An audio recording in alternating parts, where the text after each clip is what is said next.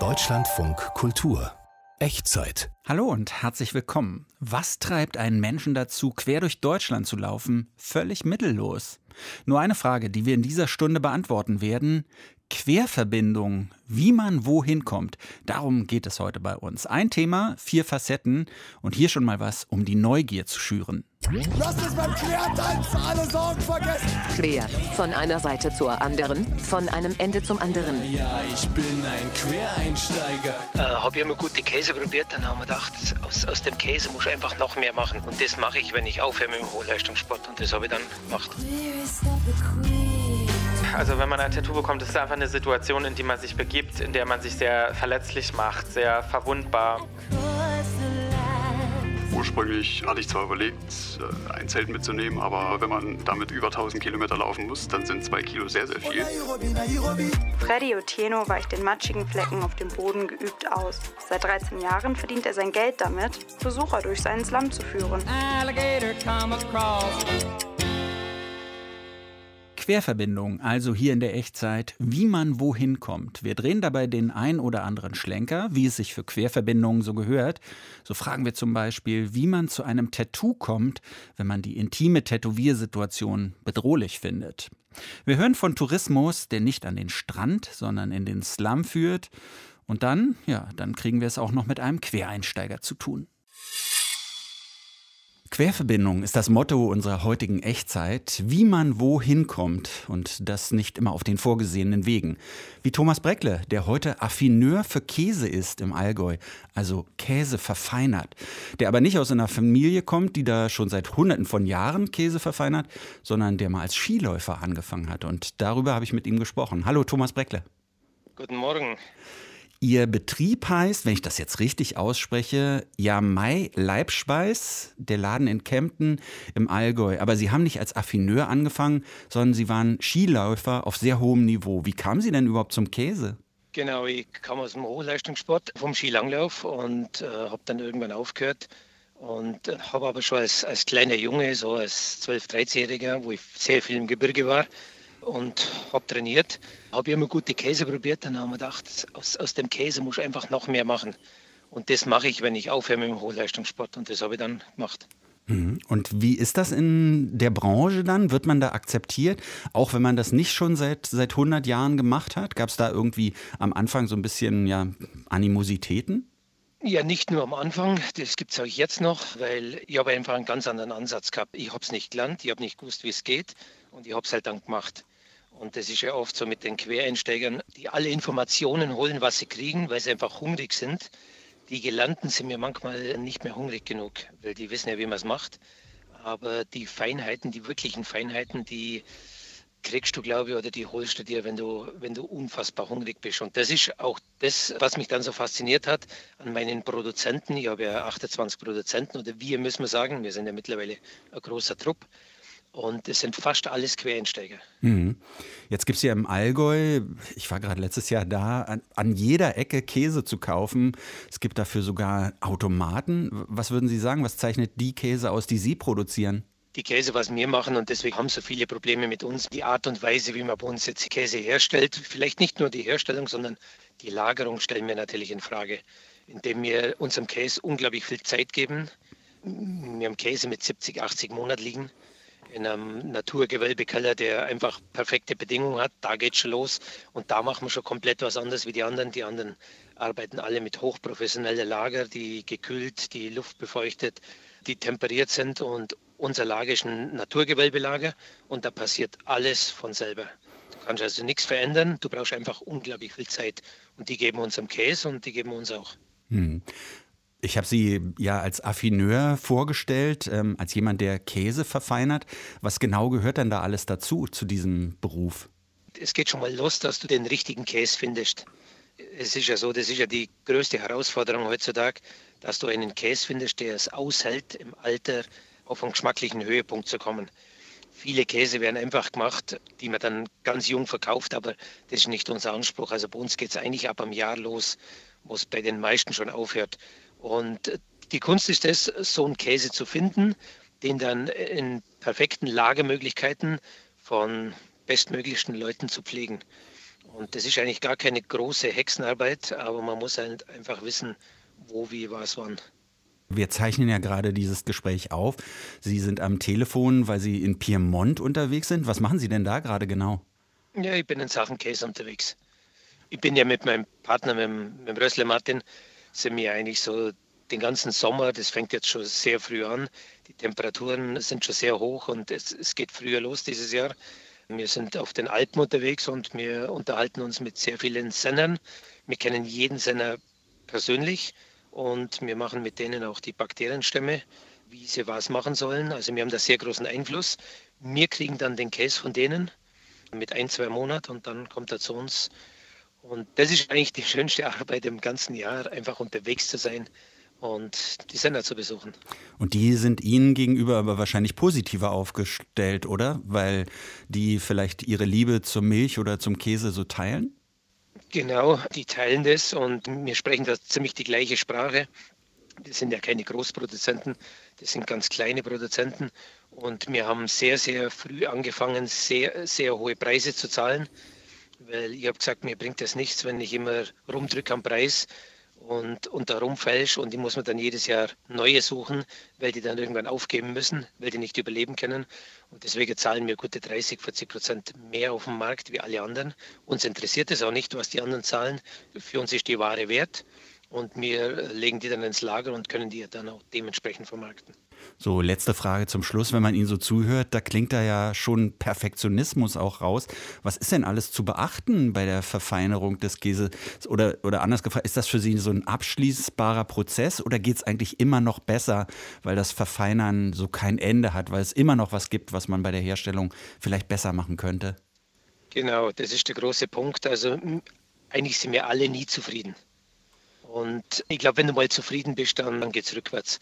Und wir machen sehr, sehr hohe Qualität und wir sind auf dem Markt sehr, sehr, ja, haben uns einen sehr guten Standpunkt erschaffen. Aber ich glaube, es geht immer noch besser und es kommen immer neue Sender, die immer verrücktere Sachen machen und die immer verrücktere Sachen machen, weil wir denen diese Handhabe geben auch und vor allem diese Wertschätzung, muss man sagen.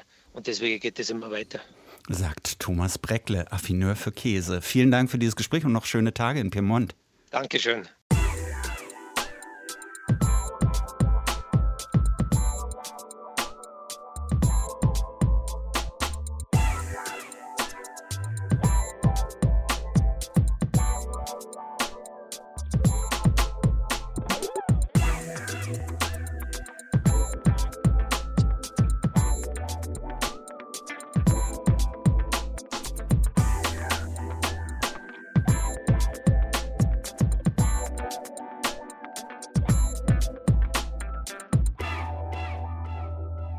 Querverbindung, wie man wohin kommt, das ist unser Thema.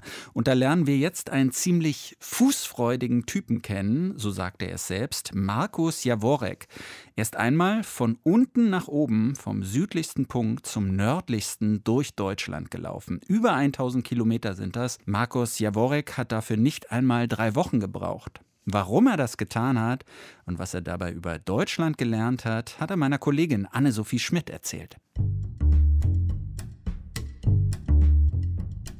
Angefangen habe ich in Oberstdorf. Dorthin bin ich noch mit dem Zug gefahren und äh, habe mich dann aber versucht, von dort aus zum südlichsten Punkt äh, der Republik durchzukämpfen. Was mir sehr schwer gefallen ist, weil genau an dem Tag, am 16. Mai, als ich dort angekommen bin, nochmal eine Wetteränderung kam und ich, äh, ja, um es nicht anders zu sagen, in einem Schneesturm auf 1500, 1600 Meter hängen geblieben bin.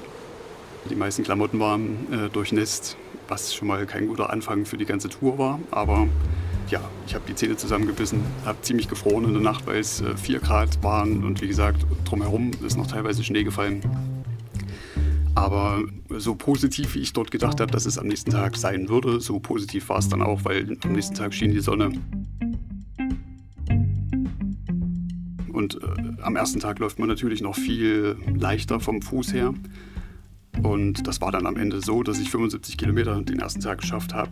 Und die nächsten Tage bin ich dann im Schnitt so knapp um die 55 bis 60 Kilometer gelaufen. Also eigentlich war ich 16 Stunden unterwegs mit ja, Pausen, wo mir mein Körper gesagt hat, jetzt mach mal eine Pause. Das waren nicht wirklich viele. Mein Gepäck bestand aus nichts anderem als einem Rucksack, einem Schlafsack, einer Isomatte und anfänglich noch einer Hängematte. Ursprünglich hatte ich zwar überlegt, äh, ein Zelt mitzunehmen, aber ähm, zwei Kilo klingt jetzt auch nicht viel, aber wenn man damit über 1000 Kilometer laufen muss, dann sind zwei Kilo sehr, sehr viel. Und dementsprechend habe ich darauf verzichtet und habe mir gesagt, dass ich dort, wo ich hinkomme, nach einer geeigneten Schlafmöglichkeit suche. Die Tour bin ich tatsächlich ohne Geld gelaufen. Es liegt immer Leergut, also in Form von Flaschen, von Dosen, von, äh, ja, von Dingen, die eben halt äh, Pfand haben, liegt immer auf der Straße. Und ich habe es tatsächlich geschafft, aufgrund dieses Pfandgutes, was mich nur jedes Mal ein Bücken gekostet hat, dann damit so viel Geld tagtäglich zusammenzubekommen. Da reden wir jetzt so von 4,50 Euro, 5 Euro, dass ich mir davon die Nahrung gekauft habe, die ich einfach gebraucht habe, um so eine Leistung zu vollbringen. Ja, man nimmt viele, viele Wechsel auch zum Beispiel in der Mentalität wahr. Zum Beispiel hätte ich immer gedacht, äh, dass die Bayern eher reserviert sind und der Norden eher offen ist. Habe es zumindest auf meiner Tour aber andersrum erlebt. Also die bayerische Bevölkerung, die waren alle sehr offen, sehr hilfsbereit. Während in den nördlichen Regionen, wenn ich zum Beispiel nach Wasser gefragt habe, so wurde ich dort auch häufiger mal abgewiesen, weil man eventuell dachte, dass ich irgendwas Schlimmes im Schilde führe. Glaube, ich bin, trotz dass es sehr anstrengend war, mit erhobenem Haupt, trotzdem relativ leichten Fußes äh, jeden Tag vor mich hingelaufen und habe innerlich, ja, klingt jetzt so meditativ, aber doch gelächelt, dass ich mit jedem Schritt, den ich tue, meinem Ziel einen Schritt näher komme. Der Tag vor dem letzten Tag war extrem verregnet und auch die ganze Nacht hat es durchgeregnet. Und es kam wieder die Sonne raus, sodass man ja tatsächlich so einen Abfall von doch sehr demotiviert bis hochmotiviert hatte. Und ja, es ist ein erhebendes Gefühl, wenn man dann tatsächlich sein Ziel erreicht. Man kann alles erreichen, wenn man sich nur vornimmt und vor allem auch, wenn man es tut. Das ist die Lehre dabei. Am Zielort selbst stehen zwei so Pfeiler, wo dran steht, äh, das ist der nördlichste Punkt Deutschlands. Und ja, ich habe ein Foto gemacht und danach habe ich mir einen Ort zum Schlafen gesucht, äh, der ja auch gleich in der Düne war. Und dann habe ich bestimmt eineinhalb Stunden da gesessen. Es äh, wurde schon so langsam dunkel, war aber ein wunderbar sonniger Tag, sehr windstill, um es so zu sagen. Ja, und habe den Sonnenuntergang genossen. Fußfreudig. Wahrscheinlich halten sich viele von uns für fußfreudig, aber so dann doch nicht. Einmal durch Deutschland, längs, kreuz und quer. Markus Jaworek will die ganze Tour übrigens noch mehrmals machen. Einmal zu Luft mit Paraglider und einmal zu Wasser mit Kajak. Deutschlandfunk Kultur. Wurfsendung. Guten Tag, ich hätte da so ein paar Überbleibsel aus dem Jugendzimmer. Na, dann wollen wir uns das doch mal anhören. Laut? Ja, leise hör ich gar nicht. Okay. Also, wie lange braucht endlich? Weiß es nicht. Was soll erfüllt sein? Schwarzes Licht. Sog ins Nichts, zieh mich weg von diesem dunklen Rand oder melde mich jetzt schon in der Hölle an. Oh, ja. Also, das mit dem schwarzen Licht kann in den Abschnürer da hinten, genauso wie der Sog ins Nichts. Aber die Stelle mit dem in der Hölle anmelden, also das müssen wir aufdröseln und verpuffen. Das hört sich irgendwie teuer an. Nee, da geben Sie mir 15 Euro und dann ist gut. Das hier kommt energetisch wie hohes C hoch 10 elektromagnetisch. Gib mal her, lass mal sehen, so wertlos wie ein kleines Steak. Ich erzähle dir ein vom Pferd bloß. Scheinbar fake, diesmal ohne dicken Breakbeat. That if you can, but you can't, my, my man. man. So you might as well jump on, on the bandwagon. B&K is the band I'm, I'm rapping in. It's the pack on the track and we be happening. Auch wenn alles saugt, gib mir Energie. The best Things in Life come, come for, free. Schubkraft wie? Manisch depressiv. Manche haben's im Urin, doch die anderen merken's nie. Ein Bund oder eine Verbindung fürs Leben, das ist nicht die Ehe, nein, das sind Tattoos, die verblassen, vielleicht irgendwann ein kleines bisschen, bleiben aber immer erkennbar Und selbst wenn wir tot sind, schmücken sie noch unsere Haut. In dieser Echtzeit beschäftigen wir uns ja heute mit Querverbindungen ganz unterschiedlicher Art. Und eine Verbindung geht man dann nicht nur mit den Tattoos, sondern vielleicht auch mit den TätowiererInnen ein, die einem Tinte unter die Haut jagen. Manche Sessions dauern Stunden, andere tagelang und das kann ganz schön schwierig werden auf der zwischenmenschlichen Ebene. Darüber spreche ich mit meiner Kollegin Helene Nikita Schreiner. Hallo. Hallo. Bevor wir loslegen, kleiner Hinweis: Es geht gleich auch um sexualisierte Gewalt und auch um Selbstverletzung. Helene, du hast einige Tätowierungen. Warst du schon mal in der Situation, dass es mit einem Tätowierer oder einer Tätowiererin so gar nicht gepasst hat?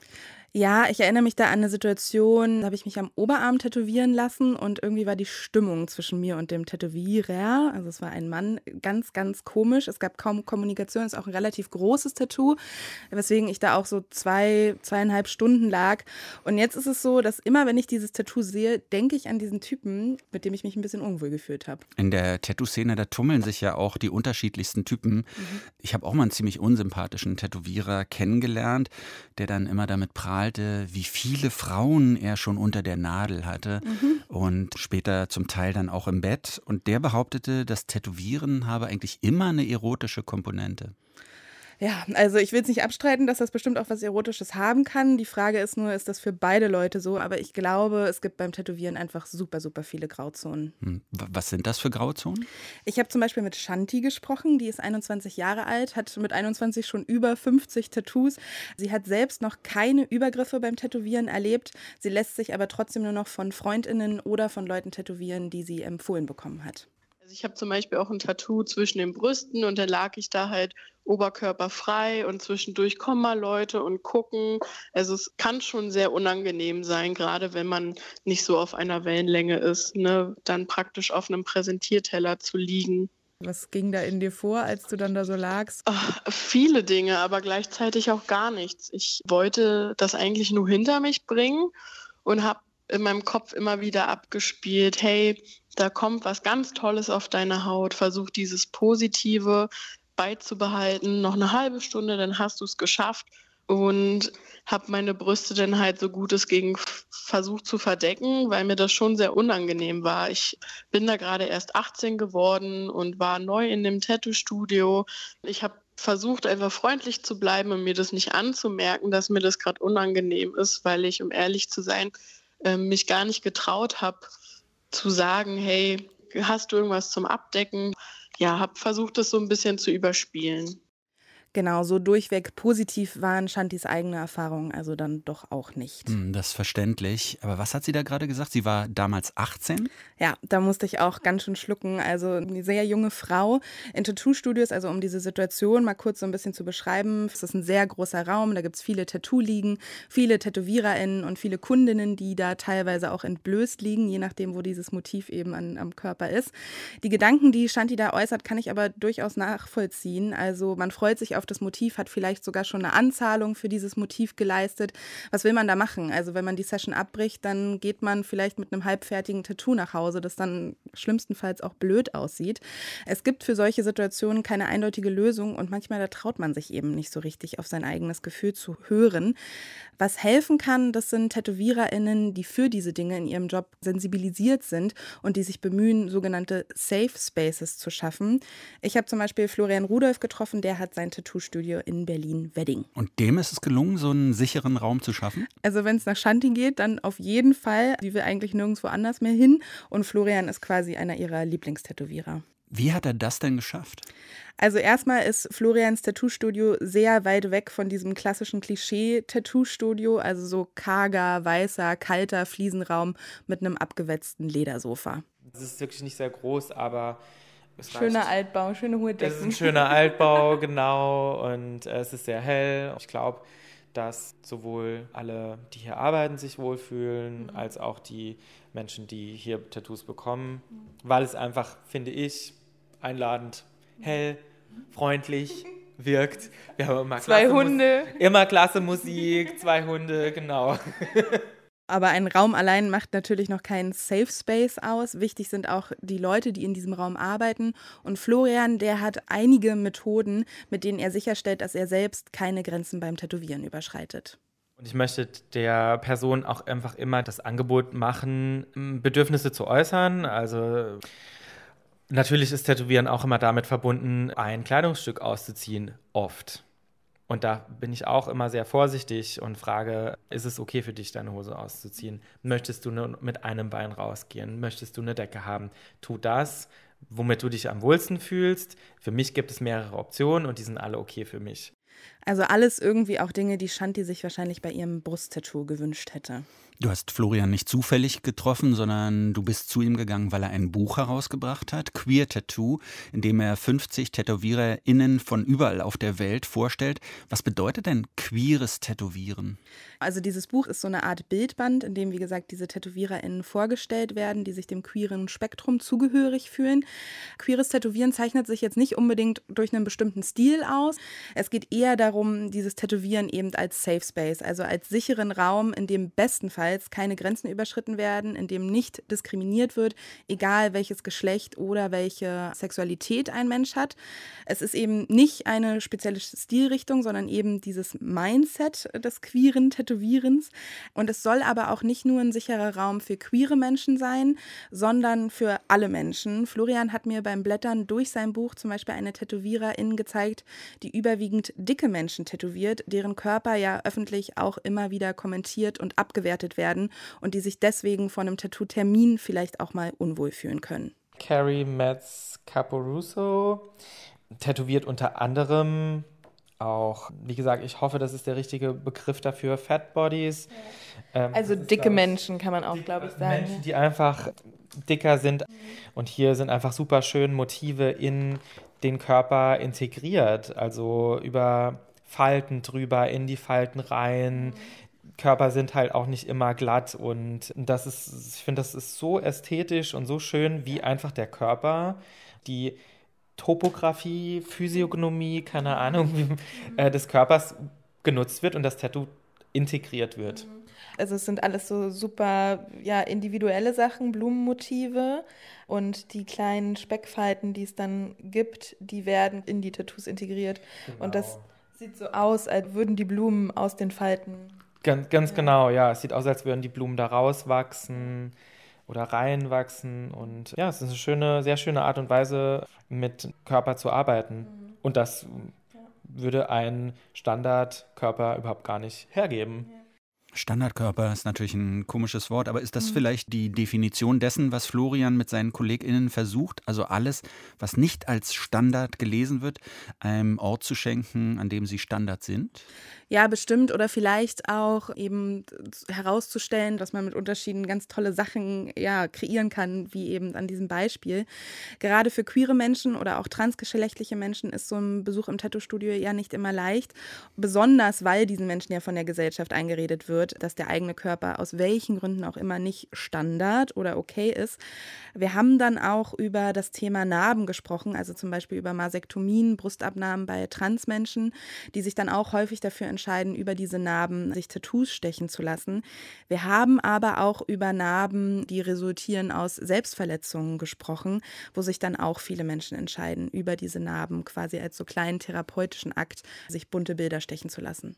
Also wenn man ein Tattoo bekommt, das hat definitiv schon eine Art therapeutischen Aspekt für viele Menschen es ist einfach eine Situation, in die man sich begibt, in der man sich sehr verletzlich macht, sehr verwundbar. Man liegt da, man gibt einer Person praktisch die Erlaubnis, verletzt zu werden. Und das ist ein krasser Vertrauensbeweis einer Person gegenüber. Und ich glaube, dass man deshalb sich in so einem Moment auch viel besser öffnen kann. Ich hatte schon oft die Situation, dass Menschen während dem Tätowieren angefangen haben zu weinen und ich denen dann beigestanden habe oder nach der Session geweint haben. Ich musste auch schon oft mitweinen, weil ich dann selbst so gerührt war davon, dass jetzt gerade jemand so seine Emotionen vor mir zeigt. Und das ist ein sehr, sehr schöner Moment. Das sagt der Berliner Tätowierer Florian Rudolph, der das Buch Queer Tattoo herausgebracht hat, um die queere Tattoo-Szene ein bisschen sichtbarer zu machen. Kommen einem fast selbst die Tränen. Mhm in solchen Situationen, ja, da entstehen ja dann auch wirklich echte Verbindungen, um nochmal zum Thema dieser Echtzeit zurückzukommen. Die Frage ist nur, Helene, entstehen diese Verbindungen dann zum Tätowierer oder zur Tätowierung? Hm. Ich würde sagen, irgendwie zu beidem. Also ich habe zum Beispiel auch viele Tattoos, die mir Freundinnen gestochen haben, wo das dann irgendwie lustige Sessions auch waren, weil wir dabei vielleicht ein kleines Glas Wein getrunken haben. Und das sind so meine Lieblingstattoos und auch die Erinnerungen daran. Und ich würde sagen, ja, natürlich, dieses Tattoo habe ich für immer auf der Haut, aber ich denke auch immer an die gute Freundin, die mir das gestochen hat. Helene Nikita Schreiner war für die Echtzeit in Sachen Querverbindungen im Tattoo-Bereich unterwegs. Vielen Dank. Gerne.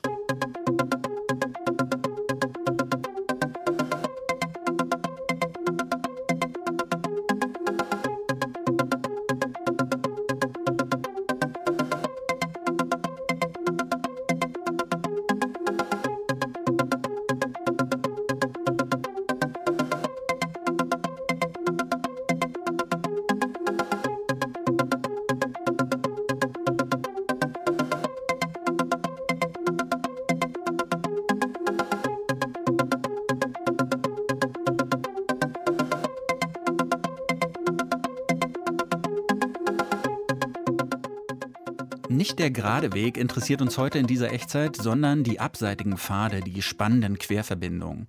Das führt uns jetzt nach Kenia, beliebtes Reiseziel für Touristen, auch wegen der Natur und der Tierwelt, den Safaris. Elefanten, Löwen, Büffel, Nashorn, so etwas wollen Touristen sehen. Was die meisten nicht sehen wollen, die Slums, die in und um die kenianische Hauptstadt Nairobi zu finden sind. Aber manche Touristen verschlägt es dann doch dahin. Saida Belatel hat sich die touristischen Abwege angesehen. Frauen und Männer drängen durch die schmalen Gassen des Marktes. Er ist teilweise überdacht, das Licht dämmerig. Auf dem Toy Market in Kibera finden die Menschen alles. Hier gibt es Karotten neben Schuhen, Kosmetika neben Nüssen. Die ganze Nacht lang hat es geregnet. Freddy Otieno weicht den matschigen Flecken auf dem Boden geübt aus. Er ist 34 Jahre alt und hier aufgewachsen. Kibera ist einer der größten Slums in Nairobi. Seit 13 Jahren verdient er sein Geld damit, Besucher durch seinen Slum zu führen. It's a place where you say it's very much congested. It's a place where you say there's a lot of open sewers. Über Kibera wird immer gesagt, es sei überfüllt, die Straßen mit Abwasser überlaufen. Ein Ort mit vielen Krankheiten, an dem es eigentlich nichts Gutes gibt. Die Touren ermöglichen uns, die positiven Seiten des Viertels zu zeigen. Is to show the positive sides. Er lebt mit seinen zwei Brüdern in einer Hütte. Sie ist mit etwa 12 Quadratmetern eine der größten in Kibera. Der Schlafbereich ist mit einem Vorhang vom Wohnbereich getrennt. Für die Verhältnisse in Kibera ein Luxus-Apartment, das monatlich umgerechnet stolze 50 Euro kostet. Das liegt auch daran, dass die Hütte näher an der Hauptstraße und an den Toilettenhäuschen liegt. Günstigere Hütten gibt es ab umgerechnet 5 Euro im Monat. Die Hütten in Kibera sind nicht an das öffentliche Stromnetz angeschlossen. Viele Bewohner zweigen sich aber etwas davon ab, um wenigstens Licht in ihrer Hütte zu haben. Otieno erzählt, dass er an der Universität Mathematik studiert hat, aber abbrechen musste, um Geld zu verdienen. Was er mit den Slumtouren einnimmt, gibt er zu 40 Prozent an die Initiativen weiter, die er mit den Touristen besucht. Darunter eine Schule, die Eltern aus Kibera gegründet haben, und eine Selbsthilfegruppe HIV-positiver Frauen. Slumtouren stehen auch in der Kritik, die Armut der Menschen soll nicht zum Schauplatz für Touristen werden. Aber Otieno meint, dass die Menschen nur anfangs skeptisch waren. Inzwischen haben die Leute weniger Bedenken. Die meisten heißen die Touristen willkommen. Sie bringen Geld, die Kinder können nun zur Schule gehen, einige zur Universität. Dass sie nicht abbrechen mussten, liegt auch in der Unterstützung der Menschen, die hier eine Slum-Tour gemacht haben. Wir sehen, dass die Touristen uns Vorteile bringen.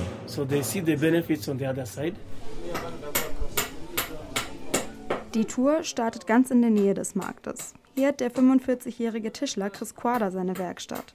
Sie ist zur Straße hin offen und größer als die meisten Wohnhäuser im Slum. Im Blaumann arbeitet er gerade an einem Bett. Er ist stolz darauf, in Kibera zu leben. Die Menschen teilen miteinander, helfen sich gegenseitig, sagt er. Ich bin zufrieden mit meinem Leben und meiner Arbeit hier. Ich verdiene genug, um meine sechs Kinder zu ernähren und zur Schule zu schicken, meine Miete zu zahlen. Mehr brauche ich nicht. Anders als Quada wünschen sich viele Menschen, Kibera zu verlassen. Lilian Otieno zum Beispiel. Die 40-Jährige ist Mitglied einer Künstlerinitiative, die aus Tierknochen Schmuck herstellt. Es ist laut in der Werkstatt. Auf Touristen sei sie angewiesen, um ihren Schmuck zu verkaufen und ihre fünf Kinder zu ernähren. Lilian Otieno wohnt in Kibera, weil sie sich nur hier die Miete leisten kann. Mir reicht es eigentlich in Kibera. Wenn ich mit Gottes Hilfe Geld bekäme, könnten meine Kinder einen Schulabschluss machen und danach ein neues Leben irgendwo anders beginnen. Hauptsache nicht in Kibera.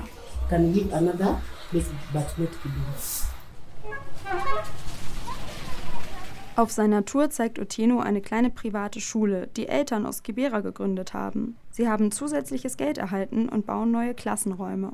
Freddy Otieno führt auch an Biocentern vorbei. Hier wird menschlicher Abfall zu Biogas umgewandelt. Davon gibt es bereits acht im Slum. Auch in Kibera verändert sich das Leben. Otieno ist stolz auf die Jugendlichen, die Frauen und alle, die hier etwas bewegen. Auch auf sich selbst ist er stolz, weil er mit seinen Slumtouren dazu beiträgt, nicht nur den Ruf, sondern auch das Leben in Kibera mit zu verändern.